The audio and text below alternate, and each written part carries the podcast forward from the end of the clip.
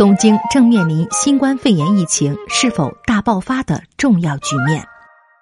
三月二十七号，东京都知事小池百合子召开紧急记者会，介绍了东京都的新冠肺炎疫情的紧急对策。东京的新冠肺炎感染人数近几天来几乎每天刷新纪录，情况日趋严重。为此，小池宣布从三月二十八号至四月十二号，临时关闭上野动物园、多摩动物公园、景之头公园、东京国立博物馆、东京晴空塔等二十多处公园、剧场。游乐园、美术馆等文化娱乐场所。小池百合子在记者会上称，东京已经面临感染患者爆发性增加的重大局面。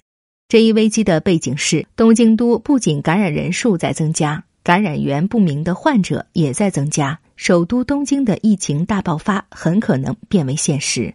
据东京都的统计，截至三月三十一号，仅在东京都确诊的感染人数就达到五百二十一人。而且三月三十一号一天就增加了七十八人。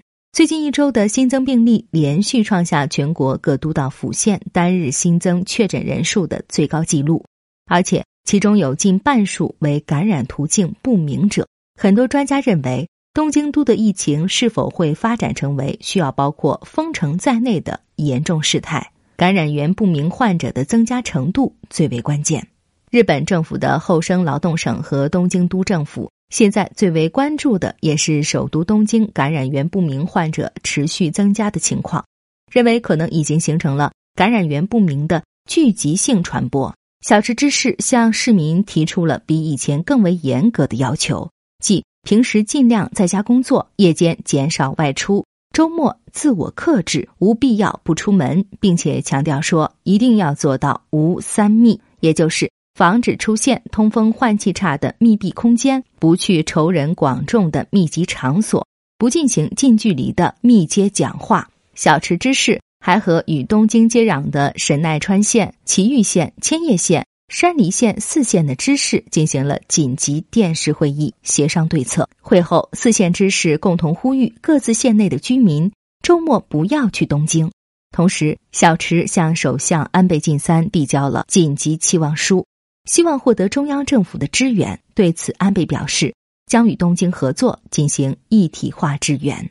不过，小池认为目前还没达到需要立即封城的状况，表示要根据专家建议再做判断。有关专家一致指出，从感染到发病的潜伏期，再加上发病后由指定医疗机构检测确诊，这个过程比较长。每天公布的确诊人数，实际上反映的是两周前的情况。目前，东京都的感染人数仅说明了大约两周前东京的实情。目前不清楚在何处受到感染的患者越来越多，已达到总确诊人数的近一半。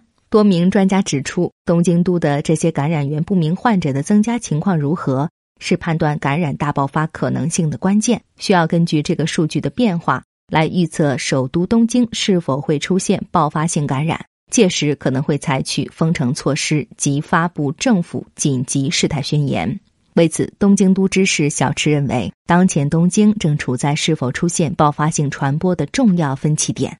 他呼吁民众自我约束，克制自己的行动，协助政府防止感染的扩大。小池还特别强调，尤其是年轻人存在感染后无症状的情况，因此希望大家谨慎行动，有条件的居家工作。减少不必要的外出，以避免病毒的传播扩散。